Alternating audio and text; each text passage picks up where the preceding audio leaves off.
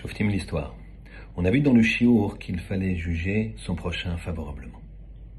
L'histoire que je vais vous raconter, c'est une histoire qui s'est passée aux États-Unis. Il y avait un symposium sur la psychologie euh, et les relations humaines, un domaine un petit peu particulier de, scientifique, et un Rav a demandé à participer, Rav Partsovitch, il a demandé à participer à cette, euh, conférence. Alors le, conférencier, qui était un professeur de médecine, a dit au Rav, écoutez, je ne vois pas d'inconvénient, mais euh, je vous demanderai vraiment de ne pas poser de questions, d'être le plus discret possible. Et euh, voilà, vous pouvez prendre des notes, il n'y a pas de problème. Je, suis ouvert, mais vous restez vraiment, vraiment, vraiment très discret. Et voilà que la conférence commence, et tout d'un coup, le téléphone, un téléphone sonne. Fait du bruit. Et euh, le rave met la main dans sa poche et dit Excusez-moi, excusez-moi.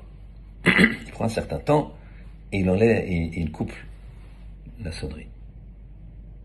Très bien, le professeur est un peu. Et la conférence se poursuit. Voilà que il, euh, le professeur continue à prendre des notes. Et une deuxième fois, son téléphone sonne il, met la main dans sa poche, il triture comme ça pour l'arrêter, et il l'arrête.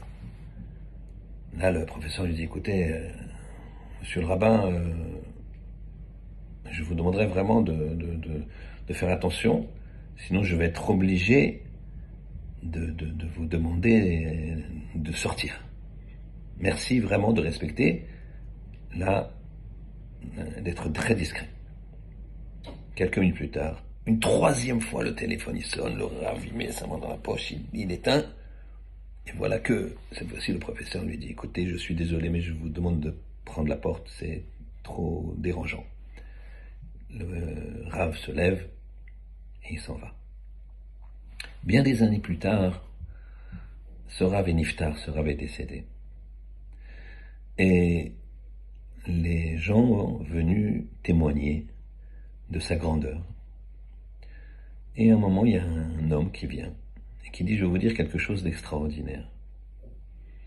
Une fois, moi je suis médecin.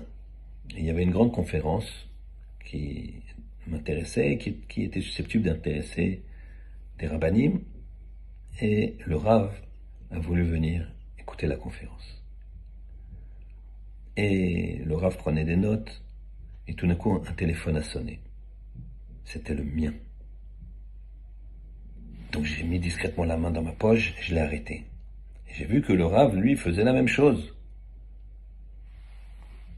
Une deuxième fois, une troisième fois, le rave, il m'a protégé pour pas que je sois humilié. Il a fait semblant que ce soit son téléphone qui sonnait. Regardez la grandeur de ce rave. Et regardez comment on aurait pu juger les caves juger du bon côté.